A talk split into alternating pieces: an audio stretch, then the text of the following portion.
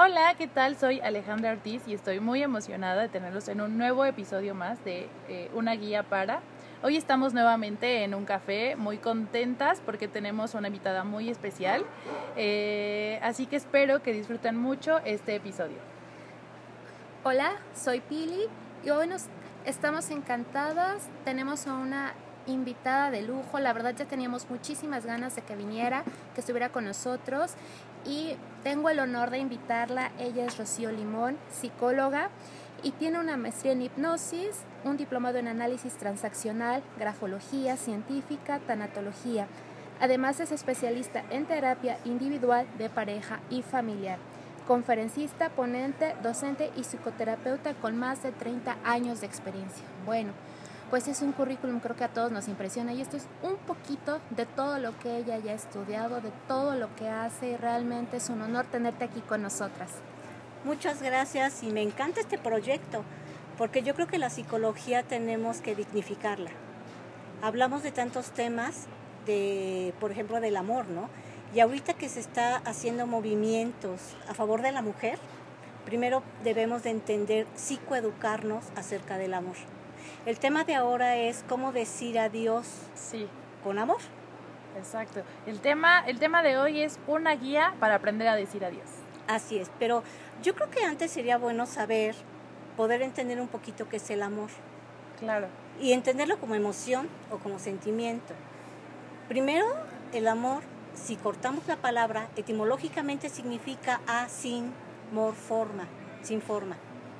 Ok. Entonces, uno solamente lo, percibe, lo siente como emoción o como sentimiento. Sin embargo, uno le pone ese nombre amor a alguien. Entonces yo me enamoro de mis expectativas. Entonces, depende cómo me enseñan a amar, es como si puedo saber si el amor duele o no, o no duele.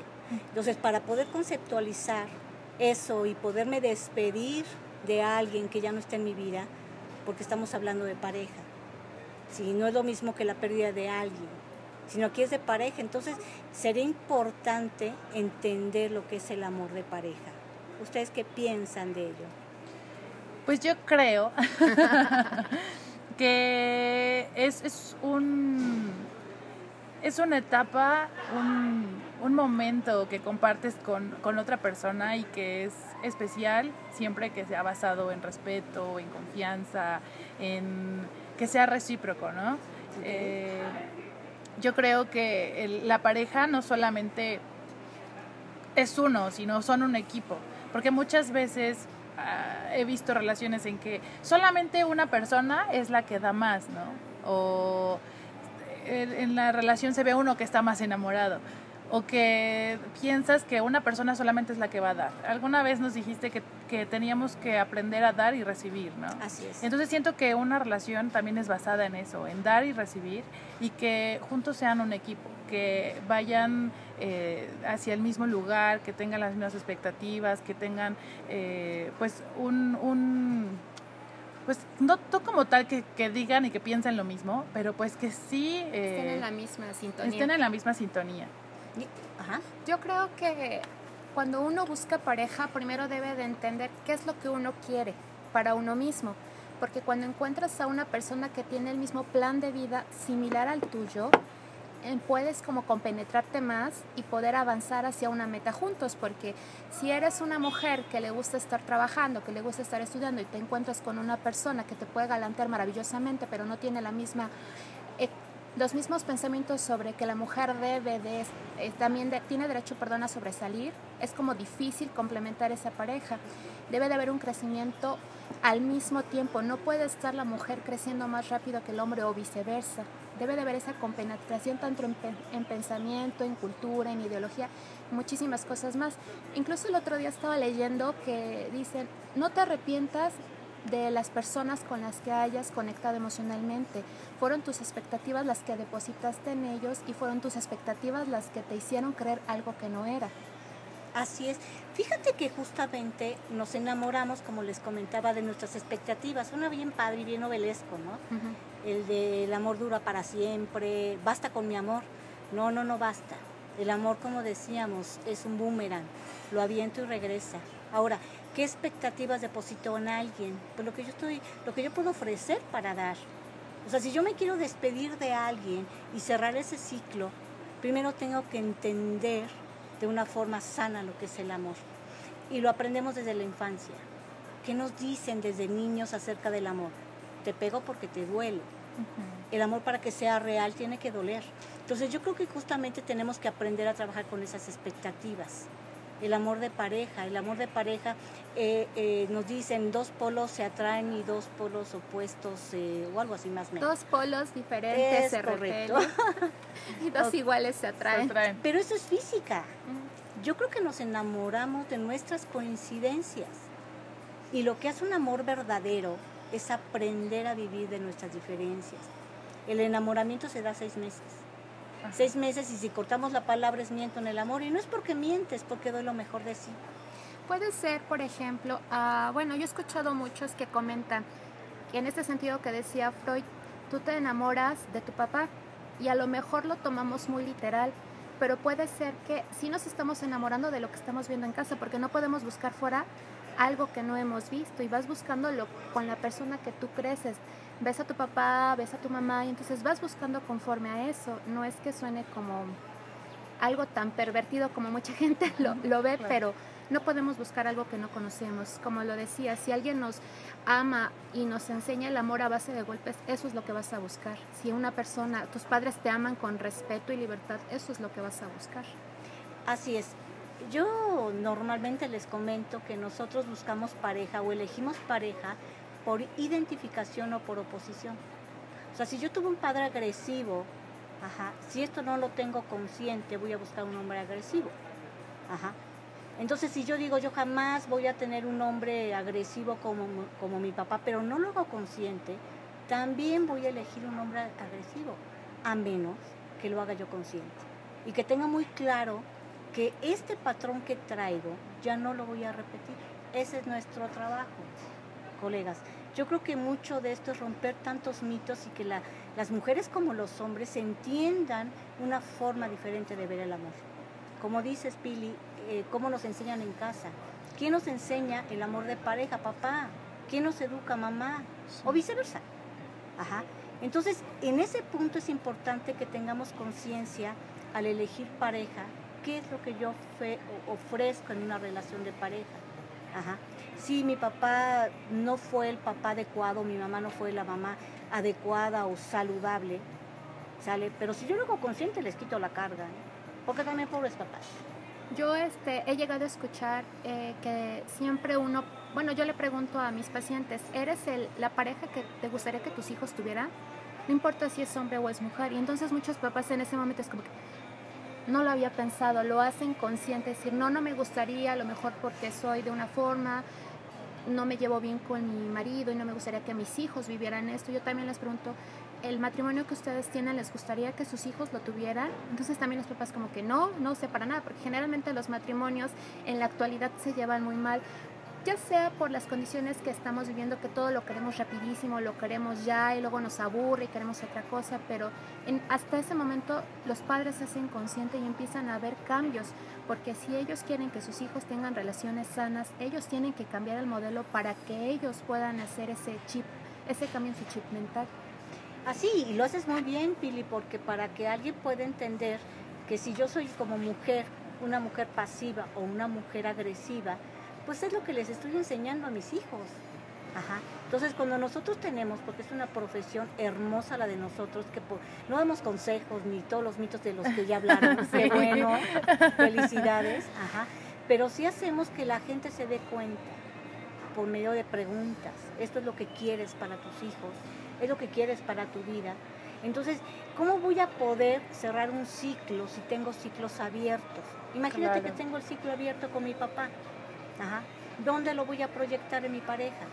¿Cómo voy a poder cerrar un ciclo? ¿Cómo voy a poder decirle adiós si tengo el ciclo abierto con mi papá? Ajá. Entonces yo creo que, o, con parejas anteriores. A lo mejor tengo anclada mi, mi, pareja de hace 10 años y todas las parejas después de él sigo buscando el mismo patrón. A mí me ha pasado en el colegio, este, a donde están mis pequeños, he llegado a escuchar ese tipo de situaciones cuando vamos a alguna conferencia que dan ahí en el colegio. Precisamente estas cosas de que, híjole, yo tengo como una relación inconclusa y, y me quedé con las ganas de, a lo mejor no me hubiera casado con mi marido y estaría con el, con el novio pasado, ¿no? ¿Qué tan sano es eso y qué tanto le afecta a nuestros hijos? No, pues terrible. O sea, incluso entre parejas que, que se dicen, es que si yo me hubiera, me hubiera casado con fulanita o con fulanito, entonces yo creo que jugar con el pasado, el pasado solamente nos sirve para aprender. La bronca en las relaciones de pareja es que jugamos con el bote de la basura. Y como yo les digo, damos golpes bajos. O sea, de repente te digo, ah, sí, pero tu exnovio de hace 20 años, de hace 10 años, de hace 5 años, a él sí le permitías, o a tu novia, claro, a ella sí le permitías que fuera celosa, pero a mí, o sea, jugamos con el pasado de una forma negativa. El pasado es una maravilla porque nos sirve para aprender, nos sirve para darnos cuenta de los patrones que ya no podemos ni debemos repetir. Y creo ahí, Rocío, que la importancia de, ir con un especialista, ¿no? Que a veces, y lo, lo hemos mencionado, que cuando ya intentaste todo, cuando ya aplicaste lo que tu amiga, lo que tu vecina, lo que tu mamá te dijo para que pudieras dejar ese pasado, ¿no? O para poder superar y decir adiós, y no puedes, es momento de ir con un especialista, ¿no? Pero también yo creo que el darnos cuenta en, en, en qué eh, parte de este proceso estamos, ¿no? Hay quienes quizá dicen, no, ya terminé una relación y ya no me importa pero siguen viendo sus fotos, siguen buscándolo en redes sociales, siguen esto, ¿no? O como Pili nos decía, ¿no? ya estás en un matrimonio y dices, pues ya ni modo, ¿no? pero sigues todavía hablando o pensando en esa expareja, no en esa relación que pudo ser, que realmente no te deja estar feliz ni tranquila en tu aquí y tu ahora, ¿no? Así es, porque dices, ¿por qué buscar un especialista? De repente les pasa a ustedes como terapeutas. Es que mi amiga me dijo que ella en mi lugar ya hubiera terminado esta relación. O es normal, todos los hombres son iguales. O igual, todas las mujeres son iguales. Entonces yo creo que, que, nos hace falta empatía. Como amistades, como psicólogos, pues es una obligación ser empáticos. Claro. Yo en las circunstancias de esta persona, ¿qué haría? Ah, no, antes de que ella tome la decisión, mejor le empodero o lo empodero. Entonces muchas de las relaciones de pareja vienen trayendo relaciones pasadas inconclusas. Entonces, ¿qué hacen? La voy proyectando. Un ejercicio que tenemos maravilloso es la línea de, tiempo, de todas mis parejas, qué coincidencias hay, cómo fui con cada uno y de repente hago consciente que todas mis parejas tenían el mismo patrón. Entonces, ¿cómo voy a cerrar un ciclo si tengo 10 antes que no he cerrado? Y como dices, eh, no, bueno, lo que yo entiendo es que no, lo, no a todos nos va a funcionar lo mismo, ¿no? No a todos, ay, pues yo lo bloqueé de todos los lugares y ya, me fui, me, me metí a clases de yoga, me metí a clases de zumba y entonces soy una nueva mujer. No, yo creo que va más allá y como dices, hay que empoderar a la persona que regrese a su, ¿cómo se dirá? ¿A su yo? a, a, su esencia, ¿no? A su esencia. A veces he visto personas que se despersonifican, ¿no? Y entonces ya no es ella, es lo que era con esa persona y también es lo que cuesta en, en el proceso de decir adiós, ¿no? Yo he visto y he tenido contacto con personas que dicen, no voy a terapia, pero ya fui a un curso de coaching donde me enseñaron mil cosas y me siento súper bien porque ya no extraño a la pareja, ya soy una mujer fuerte y poderosa, pero siguen terminando con el psicólogo, ¿no? Bueno, van con el psicólogo porque realmente el coaching en ese momento fue como paliativo o no sé, no, yo realmente ignoro, nunca he ido a nada de eso. He leído y lo he, visto, lo he visto con muchas personas, pero ¿qué tan funcional es que tú te niegues a aceptar tu realidad y sigas por ahí como si nada y tomes el té de, de la mujer del mercado que hace brujería para que te haga olvidarte del fulano o de la, o de la otra persona? Mira, tocas un punto muy interesante. Yo respeto los coaches, los respeto, pero ellos trabajan del presente al futuro. Ellos no se meten en el pasado como ustedes comentaron dentro de los mitos. Ajá a veces por qué funcionan esas cosas paliativas. Porque si tú le das poder a algo, yo te puedo decir, esta, este libro yo recomiendo mucho La Maestría del Amor y Amarse con los ojos abiertos. Sí, claro. Bueno, este libro te va a cambiar la vida. Ajá. Si tú lo sigues paso a paso, que yo creo que ya Miguel Luis me tiene que dar regalías. igual yo creo que lo calle. Ok. Ojalá nos escuchen los podcasts, por cierto. Ajá. Esto va a cambiar tu vida, pero aquí tú vas a tomar justamente lo que necesites. Habrá personas que digan, no me, no me funcionó, me funcionó más el de guarte, guarte, este, Guardia rizo". rizo. Ajá. Entonces yo creo que eh, todos recuerden, y eso lo comentamos en algún momento, el- la mente, el cerebro funciona con símbolos, significado y significante. Si yo te voy a decir que si te tomas el té de tila y te va a calmar, y te inserto que cada vez que tomes el té de tila, pienses en los mejores momentos que has tenido en tu vida sola. Y esos momentos los guardes. Y sabes que va a funcionar, porque ese es un símbolo que estamos insertando y le estamos dando, de un significado general, estamos dando un significante. Esto representa los mejores momentos que he tenido en mi vida. Ahora, uno de los objetivos de todo esto es precisamente empoderarte, tomar el control de tu vida. Tú decías, sale, regresar a qué? A tu esencia. Ajá. A mí me encanta una frase de Facundo Cabral de una canción que dice que el amor nunca muere, solo cambia de lugar. Porque el amor es generado por ti, tú se lo das a alguien. Cuando ese alguien se va, pues regresa a ti. Y entonces, pues el que sigue. Por eso el amor es eterno, Gracias por participar. Gracias por El que viene. El que sigue. O la que viene, ¿no? Sí. Y, y- y eso es la, la- la capacidad maravillosa que tenemos los seres humanos, que podemos decidir, esta persona ya no está en mi vida, ya no somos compatibles, ya tenemos fines diferentes, ya tenemos expectativas diferentes, ya no nos comunicamos. Entonces es momento de decir adiós. Que más adelante vamos a hablar como en el proceso, cómo puedo tener un decir adiós saludable. ¿Ok? Yo siempre me he preguntado, todas esas parejas que duran más de 20, 30 años de casados, que la verdad en la actualidad ya son muy pocas, cuando el matrimonio pudo haber sido estable, pudo haber sido bien comprendido, en el momento de la partida de uno de los miembros de la pareja, qué tan difícil es decir adiós, porque estás acostumbrado pues más de la mitad de tu vida estar con ella y de repente de la noche a la mañana ya no está. Sí, aquí dependiendo las circunstancias. Ajá. Siempre tenemos que pensar en el contexto. Sí, claro. Yo conozco muchas parejas que de verdad, como el de fueron felices para siempre, ¿no? Ajá. Maravilloso. Ya a mí yo no estoy muy a favor del, del amor novelesco, ¿no? que normalmente termina en tragedia. Pero de ese amor sublime, donde fueron felices para siempre, es que, of- qué ofrecieron cada uno, qué dieron, entendieron un amor verdadero. Otras parejas siguen juntos, pero ya es por costumbre. De repente tengo 40 años y es, ¿te vas a separar? Como ya para qué no? ¿Sale? Entonces aprendemos a vivir como amigos, amigos, compañeros. ¿Sabes qué tristeza me da? ¿Cuántas parejas? El 70%, no sé si sea mucho, de las parejas que tengo en terapia, es, es que parecemos roomies. Ah, Ajá, somos un excelente equipo, pero ya no hablan de pareja. Y se piensan separar, no, pero claro que no.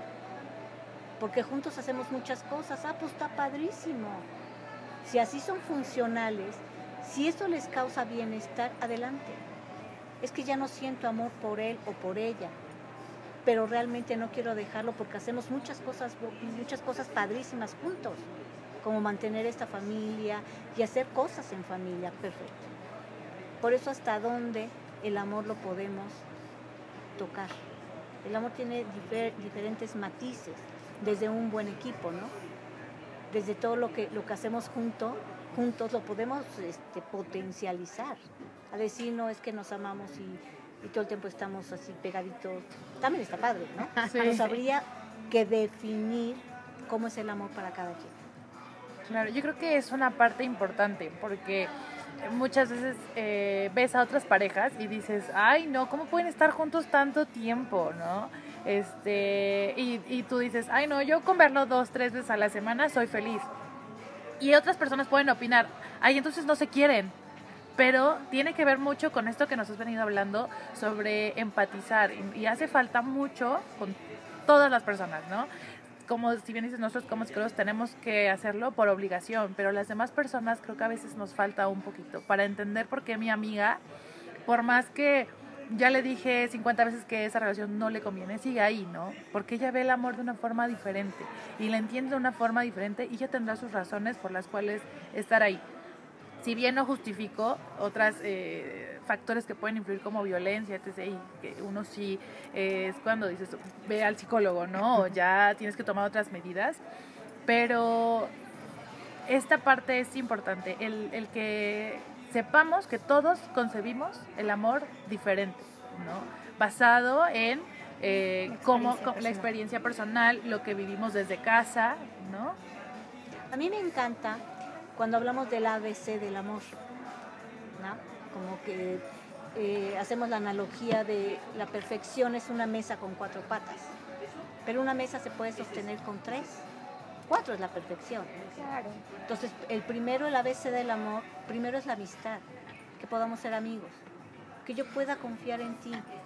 El segundo es bienestar, estar bien. E, eso es lo contrario de una pareja tóxica. Y el C, que es muy importante, es el compromiso. Y el compromiso es que yo compre esta relación, que esto que estoy haciendo lo haga por lo nuestro. Cuando platicamos del amor en, tres, ¿no? Si yo pienso que el amor es, somos uno mismo, ajá, nos damos mitades. Cuando nos damos dos, cada quien tiene sus proyectos ajeno a la pareja. Y cuando hablamos de tres, es tuyo y lo nuestro. A mí me encanta eso. Y lo seguiré diciendo. Y se escuchará muy trillado.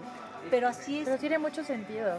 Así es un amor real que eh, yo todo lo que estoy haciendo en esta relación, mi fidelidad, respeto, compromiso, no es por ti, porque el día de mañana te lo voy a echar en cara, es por lo nuestro. Y cuando como pareja puedo decir nuestra casa, nuestro carro, y si estamos casados, nuestros hijos, ese es un nuevo concepto saludable acerca del amor de pareja. Y oye, Rocío, ¿qué tanto influyen, por ejemplo, las películas, las novelas, tanto por escritas como por radio, donde el amor te lo pintan tan platónico y uno se lo compra, dices, ay, ¿por qué mi relación no es así? ¿Por qué no tengo ese tipo de pareja a mi lado y quisieras que fuera tal cual lo ves en la televisión cuando si nos ponemos a pensar un momento es totalmente irreal? Fíjate que llegaste al punto del amor este, novelesco. ¿Quién lleva más el, el amor novelesco? Las mujeres. Es que si yo veo una novela, es que yo quisiera que tú, mi pareja, me amaras de esa forma, que todos los días me dijeras que me, que me amas, que soy hermosa y bla, bla, bla, y que me reconocieras. Y a lo mejor en este caso el hombre está mil ocupado en llevar y ser proveedor, o probablemente no lo educaron. O al revés, porque ahora las parejas ya, ya, ya, se comparten, ¿no? De repente el hombre está esperando que, la, que, que, que su pareja llegue, lo abrace y le diga mil veces que lo ama. Entonces, sí tenemos que quitarnos un poquito el amor al hablar de novelesco es de novelas, ¿no? Porque también vivimos en un mundo real, donde eh, un mundo real es compartimos obligaciones, compartimos tareas, compartimos trabajo, compartimos la presión económica, ajá. Entonces yo creo que un amor real es el que te puedo decir cómo es mi forma de demostrarte. Y aquí preguntamos, ¿cómo te gustaría ser amada o amado? No, pues a mí me gustaría y me encantaría y sabría que me aman si todos los días me da un beso por las mañanas, ¿no? Y a lo mejor habría otra persona que me dijera, yo sabría que me ama si estuviera al pendiente de mí, si me sintiera protegida o protegido, o si yo, yo, yo sabría que me ama mi pareja, si todos los días tiene mi ropa, vaya, está al pendiente mi ropa, de mi comida o me atiende, dependiendo. Por eso es importante nosotros como terapeutas evaluar cómo es la dinámica en pareja. Recuerden que tenemos tres tipos de relaciones de pareja, las tradicionales, que podemos decir que ya no hay, no, sí, sí siguen habiendo. La mujer ama de casa y el, amor el, papá proveedor, el hombre proveedor. Ajá. Segundo, transaccionales, que ahí estamos la mayoría de parejas. Los dos trabajamos y los dos labores del hogar.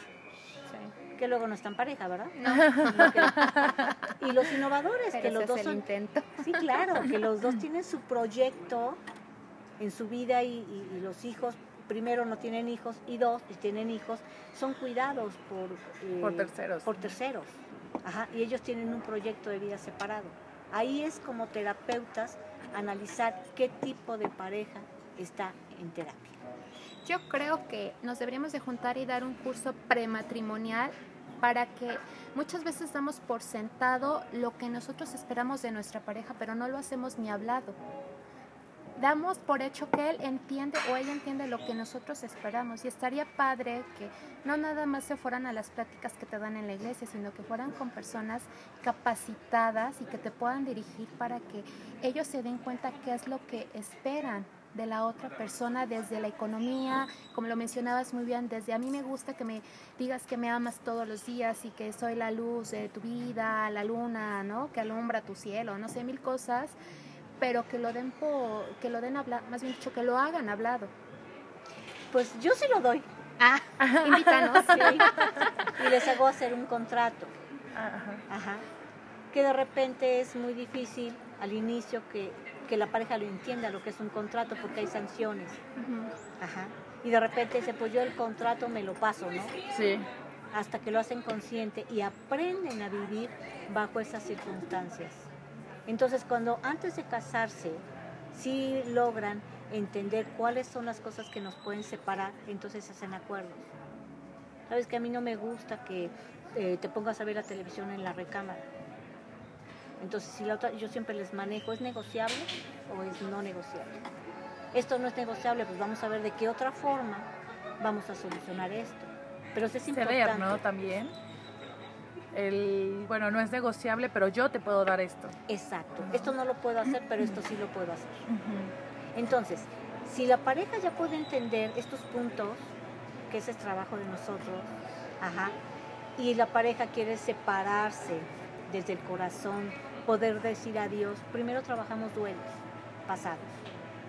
O sea, tenemos que trabajar con todos esos, esos ciclos que la pareja no ha cerrado. Yo les manejo un ejercicio de tres pasos. Una primero que se agradezcan. Segundo es que se perdonen. Recuerden que el perdón es para nosotros mismos. Y tercero que me perdonen. Entonces esa es una forma eficaz de poder decir adiós desde el corazón. Podríamos, aprovechando, aprovechando que estás acá, dar un ejemplo de cómo hacer esto. O sea, cómo eh, agradezco, perdono y que me perdonen. Claro que sí, Sí. Ale. Por ejemplo, imagínate que yo me voy a separar, le voy a decir adiós a mi pareja. Entonces le digo, gracias por los momentos maravillosos que estuve a tu lado. Gracias porque me llevabas el café todas las mañanas. Gracias porque me regalaste hijos en caso de que tuvieran hijos, que, que pudimos compartir esos momentos con nuestros hijos. Gracias por los viajes, todo lo bonito de la relación de pareja, porque toda, toda relación de pareja tiene momentos maravillosos. Sí. Eso es lo que lo agradezco. Aquí me gustaría hacer un paréntesis, eh, porque algunas veces creo que lo hacemos mal. De- decimos gracias porque gracias a que estuviste conmigo pude no hacer esto, esto u otra cosa, ¿no? Sino realmente hacerlo desde el corazón, ¿no? Que no sea como gracias porque, ay, no se me ocurre algo, pero es que escucho a algunas personas que de repente, como el decir gracias por nada, ¿no? Y, y como que ya no es la intención. ¿No? O gracias por irte, Gracias por ir. pero no agradecen realmente lo que vivieron juntos, porque cuando las, las parejas ya están en, eh, en este momento del divorcio se odian y se dicen y terminan involucrando a los hijos, ¿no? Es que tu padre nos dejó o tu madre nos abandonó, pero realmente no agradecemos desde el corazón porque por alguna razón estuvieron juntos y en algún momento de esa relación hubo momentos que nadie, con nadie más pudieron haber vivido y esos momentos son los que se agradecen. Así es, a lo que tú te referías, Sale, es cuando agradece- agradecemos el pasado, Ajá. cuando nos deja aprendizaje. Gracias a que me abandonaste porque eso hizo que me hiciera yo más fuerte. Ajá. Esto no, e- no se trata acá. Exacto. En, en este proceso de pareja es agradecer todos esos momentos bonitos que tuvimos juntos. Gracias por haber ido al cine. aunque hayan ido una vez. Esa reunión familiar a la que tú no querías ir y fuiste conmigo, No, ¿no? ahí no metemos nada negativo. Eso es bien Es eso, importante. ese es el punto, que ¿no? como terapeutas aclaremos, aquí es todo positivo. Todo lo bonito que tuvo tu relación, puesto que estuviste ahí. Ah, pues es que nada más tuvo tres cosas, tres cosas anota. ¿Sale? Y como dato importante es nada, nada negativo. O sea, el ejemplo que ponías, Pili. Gracias por haber ido a la fiesta aunque no quisieras ir. No, sí, porque ya suena, me suena como ese reproche, ¿no? Exacto. Como inconsciente o consciente, ya sacas el reproche. Por eso decía, es como que al final es como gracias por nada, Exacto. ¿no? que la frase que tanto les comparto siempre para cerrar una relación de pareja es gracias por haber estado en mi vida y gracias por haber salido de ella. De ambos aprendí. ¿Vale? Sí. Entonces después de que ya agradezco, ajá, me voy a te perdono. Hay personas que me dicen que no me nace, no te preocupes, escríbelo, es para ti. Porque recuerden que el no perdonar se convierte en rencor, que el rencor es tomarme el veneno y espera que le haga efecto al otro. Entonces, si yo puedo perdonar, estoy donando paz interior, paz en mí. Entonces, te perdono por esa vez de la fiesta que fuiste forzado. Ahí aplicaría en te perdono. Sí. Te perdono por las tantas veces que no te preocupaste por mí. Te perdono por las tantas veces que me dejaste sola. Ajá, te perdono por ese día que me faltaste al respeto. Y ahí viene todo lo negativo. Y la tercera es me perdono. Antes de que pasemos a, a esta, este, esta parte que nos decías puede ser escrita. Debe de ser. Entonces, el, el enfatizar y que el- quien nos escuche y quien quiera hacerlo, ¿no? Sepa que no necesito decírselo a la persona, que puedo escribirlo en casa en un momento íntimo, ¿no? De, de quizá de reflexión, por decirlo así, ¿no? Y no es necesario que se lo lea, no es necesario que se lo mande, no es nada. Pero Nada. para nada y preferentemente que no se los dé. Ok. Porque es un trabajo personal. Es para poder soltar. Entonces lo único que voy a hacer es escribirlo. Yo muchas de, de este ejercicio lo trabajo en el consultorio. Me llevan sus cartas y ahí trabajamos con ellas. Sí, claro, no es como que ahorita que nos terminen de escuchar, digo, bueno, ya voy a hacer mi carta y se acabó, ¿no? Siempre bajo una dirección de un profesional porque Claro. pueden salir más cosas que uno a lo mejor no recordaba y pueden abrir otras cosas que necesitan ser contenidas.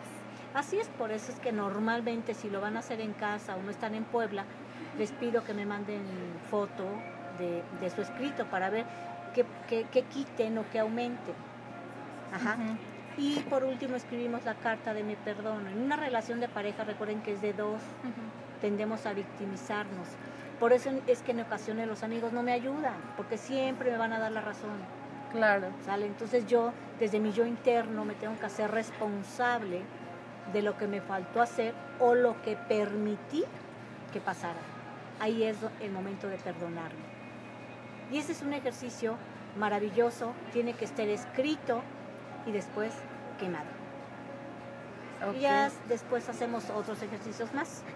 Pero puede servir como una idea, ¿no? De, de hacerlo en casa, si bien tiene que ser eh, de preferencia acompañado por, por un especialista, ¿no? Por un psicólogo. ¿Lo puedo hacer en casa yo? O sea, por ejemplo, alguien que nos está escuchando diga, ay, me nace hacerlo, lo voy a hacer. Sí, por supuesto. Después de eso les sugiero que pongan una fotografía de esa persona y si no tienen una foto que piensen en un símbolo que les represente a esa persona, que le lean las cartas y posteriormente que las quemen. Importante ver que las cartas estén quemando. Y digo las cartas por el chiste de que pues sí ya. ¿Qué tal si tienen su baulito de recuerdos todas las cartas escritas? Así es. Aprovechen. Sí, se quema, observo cómo se está quemando y es una forma de liberar. Ajá. De verdad, eh, en mi experiencia profesional es de los mejores ejercicios para poder soltar a una persona. Ok. Ya que hicimos este proceso, ¿qué sigue? ¿Cómo de verdad eh, puedo decir adiós? Eh, yo recuerdo un libro de Walter Rizzo y esa frase me, me gusta, que dice, ya te, ya te olvidé, ahora cómo te digo adiós. Ya- no, ya te dije adiós, ahora cómo te olvido. Así Ajá, se llama, sí. se llama así, si algo no me cuadraba. Sí, ahorita va a hablar de Walter. Y me va a Eso no está reclamar. mi libro. Pues mira, después de terminar las cartas, yo les pido que hagan una carta de bienvenida. Ajá. Y en esa carta de bienvenida es de qué a partir de ahora me voy a ocupar de mí. Volvemos al punto inicial. Nos, enamor, nos enamoramos de nuestras expectativas. A la gente le damos la llave de hacernos felices. Por eso es que les cuesta mucho trabajo soltar. Por eso les cuesta mucho trabajo decir adiós. Yo tengo una pregunta. ¿Y en el caso de los adolescentes? Me imagino que ellos, nosotros como adultos, nos enamoramos de las expectativas, en los adolescentes es mayor. Ellos se enamoran más novelesco. Ellos están en la etapa de enamoramiento. Ajá. Si yo tengo un hijo adolescente en casa que está en este momento sufriendo la ruptura de su primer amor, yo como mamá, ¿qué puedo hacer para ayudarlo en casa y se sienta apapachado, no sienta que lo estoy juzgando? Dale contención. Recuerda que el trabajo de los papás es dar contención a, nuestros hijos. ¿Cómo? ¿Cómo aquí estoy, aquí estoy. Dejar que se desahoguen, que suelten, decirles sí, no podemos minimizar, porque ¿qué hacen los adultos con los jovencitos? Minimizamos. Minimizamos, ay, mi vida, tu edad. Te faltan tantas personas por conocer. Sí. Ajá. Yo creo que algo bien importante es empatizar. Por eso es contención, escuchar. Sí, mi amor, la vida se trata de eso, pero a ver, platícame, ¿qué cosas bonitas te dejó? Sí, no, porque muchas veces ah, eh, he visto papás de adolescentes que dicen, ya ves, te dije que no era una buena persona, y entonces empezamos como a, hasta parecía que el regaño, ¿no? Te dije que ya no, él no, este, sí, pues porque tú eres así y así, por eso él te dejó, por eso ella ya no quiso seguir contigo, etc., ¿no? o tu sufrimiento, ve a la gente que de veras sufre y tú no, no es para tanto. Exacto. Lo primero es que eh, tenemos esa tendencia a minimizar. Al contrario, sí, mi amor, la vida se trata de eso, pero ¿de qué te das cuenta? ¿Qué aprendiste? Es que mi novia, vamos a suponer, mi novia me ignora ya ya me dijo que no quiere estar conmigo. ¿Por qué no quiere estar contigo? Primero como indagar, hasta donde nuestros hijos nos quieran compartir. Después aquí estoy. Ajá. Aquí estoy este, para apoyarte, para escucharte. Y si necesitas algo, porque como papás sí podemos aconsejar, como psicólogos no, ¿eh? sí, claro. Pero como papás sí podemos decir, bueno, ¿qué te parece si ahora te metes al gimnasio? eso que estás sintiendo, vamos a buscar algo en, donde lo puedas canalizar. No olvidar, ¿eh? Eso que dicen, un clavo saca otro clavo, no es cierto. ¿Y qué pasa con esos adolescentes que no tienen buena relación con los papás, no hay esa confianza y tú estás viendo que tu hijo está pasando por este momento? ¿Qué puedes hacer? Em, no entendí bien tu comentario a veces los adolescentes con los papás no hay una buena relación. Un adolescente rebelde, el típico que te dice, no te metas en mi vida, no te interesa, no te, no te importa, es mi vida y yo hago con ella lo que yo quiera. Pero si tú como papá estás percibiendo que tu hijo está viviendo este proceso de terminar con el primer amor y tienes las ganas de poder ayudarlo, ¿cómo lo haces?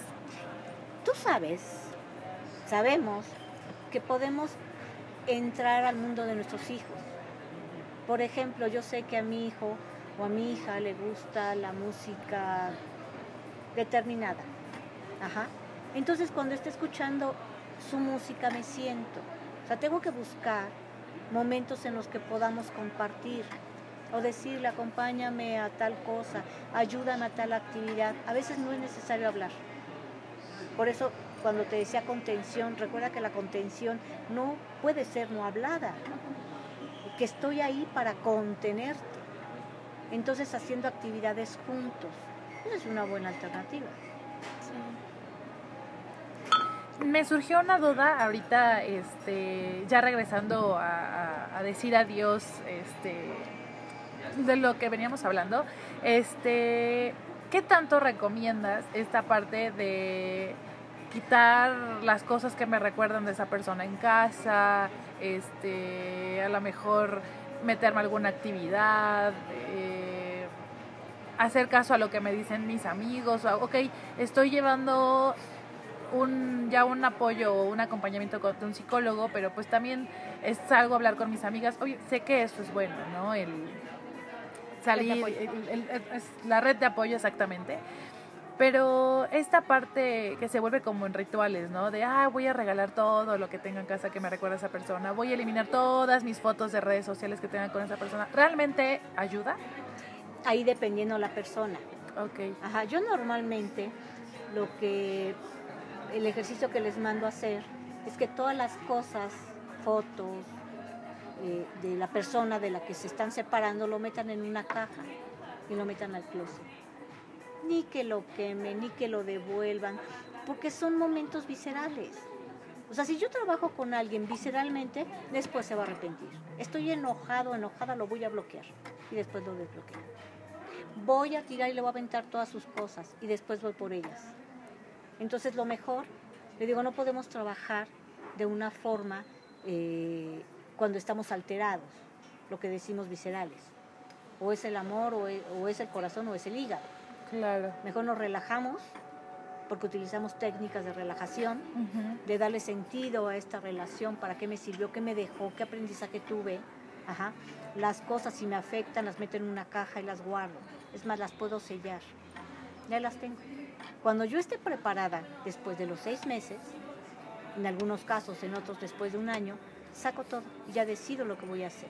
Ahora, si, si voy a bloquear, es porque soy una persona que cuando estoy muy deprimida o con copas, te voy a estar mandando mensajes. En esos casos, bloquealo. Pero de repente lo bloqueo, pero me sé su número de memoria. Claro.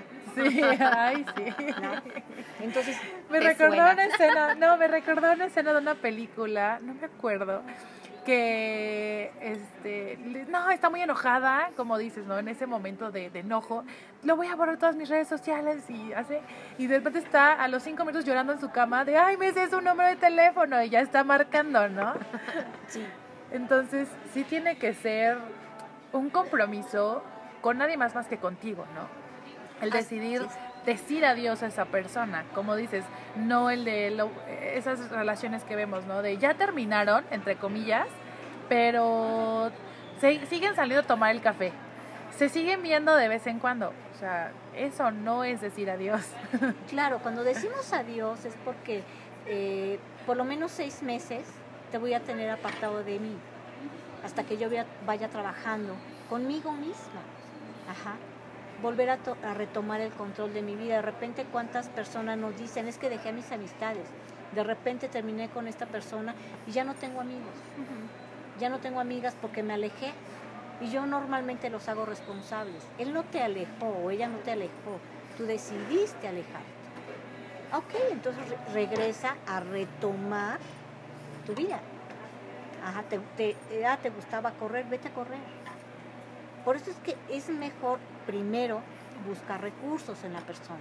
Sí. Y eso aplica si terminas una relación y también cuando la persona muere, de la pareja, una miembro de la pareja también muere. ¿Se hace lo mismo o es diferente? Mm, depende del contexto. O sea, si esta persona muere y tenemos una relación hermosa, o por lo menos saludable, es más complicado el duelo. Ah, si, si tenemos una relación tóxica, si no hay algún autosaboteador, culpa, este, enojo, tengo que evaluar. Por eso siempre tengo que checar el contexto. Ahora, para trabajar duelo de pareja, relación de pareja, son de seis meses a un año. Relación de duelo, separación, de pérdida, es de un año a dos años, más o menos. Y normalmente estas cartas, cuando es de pérdida, muerte, se hacen en el panteón o donde estén depositadas las cenizas. Es diferente cómo se trabaja. Y es importante saber esto, en cuánto tiempo más o menos tardamos, porque si hay, tenemos este proceso de enamoramiento o el amor, nos dijiste que son seis meses, ¿no? Tiene que haber un, un tiempo en el que nos, ¿cómo se puede decir? Sano, eh, en el que nosotros tenemos este proceso de decir adiós y después se vuelve patológico. Podemos decir patológico, por ejemplo, una relación de, de ruptura de pareja, Ajá. ya pasó un año, dos años, y yo sigo llorando y sigo anclada en esta relación de pareja, entonces tenemos que evaluar qué otra cosa hay atrás que se está anclando con esto, porque ya es un duelo patológico. Y si a lo mejor tienes de, de haber perdido a tu pareja de muerte ya 10 años, pues volvemos a lo mismo. Tenemos que ver qué tipo de duelo está pasando a la persona. Y ese es el trabajo de nosotros. Un bello trabajo. Así es, mucho trabajo. Ok. Eh, Rocío, ¿qué otra técnica o alguna herramienta que, que, puedas compartirnos, que puedan hacer las personas en casa sin, sin ayuda de, de, un profesional o la guía de, de, uno, para poder decir adiós de una manera sana, sin, sin tener que pasar por todo el... Eh, digo, no está mal, como dice Pili, el ver videos de autoayuda y ahora veo, es que actualmente está el internet lleno de tantas cosas, ¿no? De van cómo... A, van a buscar un, un tutorial cómo decir adiós. es que sí los he visto, por eso, por eso mi pregunta. Es que sí he visto, este, o esos bloggers, influencers que, que comparten, ¿no? Cómo ellos lo hicieron y cómo ellos están bien y cómo han llegado a, a ser mejores personas, mejor versión de sí mismas. Pero volvemos a lo que hablamos al inicio. No todos somos iguales, no a todos nos funciona igual. No, le, no como hizo o como eh, mi amiga olvidó a su ex me va a funcionar a mí, ¿no? Pero sí algo que me, que me ayude a mí en, en casa a poder llevar este proceso o poder decir hasta, hasta aquí, hoy es el último día, realmente voy a iniciar a, decir adiós, ¿no? Sin regresar otra vez a lo vuelvo a buscar, este, vuelvo, vuelvo a, a ¿no? A ver sus fotos, o vuelvo a leer sus cartas y entonces vuelvo a estar llorando, ¿no? Fíjate que es una pregunta que tiene una respuesta muy compleja. Porque dices, ¿cómo lo puedo hacer desde casa? La primera pregunta yo les haría, ¿realmente quieres dejar esta relación? Ajá. La segunda pregunta es, ¿él quiere dejar esta relación? Tercera pregunta, ¿qué factores lo llevaron a esto? Cuarto, ¿qué necesitas perdonar? ¿Qué necesitas perdonarte? ¿Qué le faltó a tu relación? A veces es que cada quien en casa hagan en bolsitas de papel estraza las razones por las que sí me debo de quedar en esta relación y las razones por las que no, sin hacerse trampa. Sí, porque entonces ya no sirve. claro. Entonces volteo las bolsas y cuento mis sí y cuento mis no y veo las razones y lo hago consciente. Recuerda que en esto la, la mejor herramienta es la conciencia. Quiero más esto en mi vida. Ya estoy dispuesta a soltar esto. Entonces es momento de despedirme. Sería padrísimo que fuera en persona, que yo le pueda decir a esa persona gracias, te perdono y me perdono. Sí. Te dejo ir. Qué liberador, ¿no? No, maravilloso. Sí. Y hay otra todavía mejor, es te devuelvo, te devuelvo todas las veces que no hiciste nada por esta relación. Después tú devuélveme. Y nos devolvemos. Porque esto no es mío. Claro. Tu historia, si, si, si a ti te golpeaban de niño, de adolescente, y me golpeabas a mí, no es mi historia, te devuelvo tu agresión, no es mía. Yo no te la provocaba, es tuya. Entonces, herramientas hay muchas. La, lo, que yo sí podría decirles Ajá, a los que nos están escuchando, es que primero lo hagan conscientes si realmente es lo que quieren hacer. Si es una relación que ya no me está dando, entonces la frase matadora, gracias por haber estado en mi vida y gracias por haber salido de ella. De las dos estoy aprendiendo. Me encanta. Ya no las habías dicho y, y, me encanta, me encanta escucharla, porque la he aplicado. Maravilloso porque de las dos aprendes. Sí, claro. Y, y después, eh, digo, no solamente el decir adiós a parejas, ¿no? Amistades, misma familia, objetos, mascotas, ¿no? Hay, hay como tanto que abordar en este tema. Y bueno, de, este, de esta guía creo que nos llevamos muchísimo. Eh, aprendimos bastante. Rocío, nos encanta escucharte, nos encanta aprender de ti desde que estuvimos en el diplomado, creo que siempre nos tenías todos embobados escuchándote. Y así creo que ahorita de repente estábamos así, Pili y yo, viéndote cómo hablabas. Y de verdad eh, estamos muy agradecidas de que hayas estado hoy con nosotras. Creo que este tema da de qué hablar bastante. Casi, casi llegamos a hacer una hora. Es el primer episodio que hacemos este más largo. Y si tú es que, aceptas. Bueno, con Rocío era, era de esperarse. Eh, lo. Realmente es una, una maestra en todas estas situaciones del corazón, tanto como para decir adiós. Y bueno, estamos realmente agradecidas. Yo me encanta, más bien dicho, me encantaría que ustedes pudieran verla con la pasión con la que habla. Yo me perdí en un momento y yo podía sentir lo que ella sentía y cuando hablaba como decir adiós hasta mis ojos se llenaron de lágrimas y yo quería llorar porque digo es que la pasión que, que esta mujer tiene con respecto a nuestra profesión realmente la contagia. Claro. Por eso mismo, esperamos que estés con nosotras en otro episodio y en muchos más, porque de verdad yo creo que a, a las personas que nos escuchan les va a encantar también. Muchas gracias, Ale, Pili, y de verdad son dos profesionales y lo que están haciendo hace falta. Ojalá más personas se unan a esto y hagamos más por nuestra carrera. Y después nos tocará hablar de apegos, ¿eh? Porque tiene que ver con este tema. Sí, bastante. Muchísimas ¿Qué, gracias. ¿Qué es el próximo? Rocío, antes de que te despidas, ¿cómo te pueden contactar? Me pueden contactar en Facebook como Rocío Limón. Tengo una página que se llama Evolución. Ajá. O directamente a mi celular. Ok. 22 24 60 90 64. Garantía limón. pues muchas gracias. Este ha sido todo por hoy. Nos vemos para el próximo.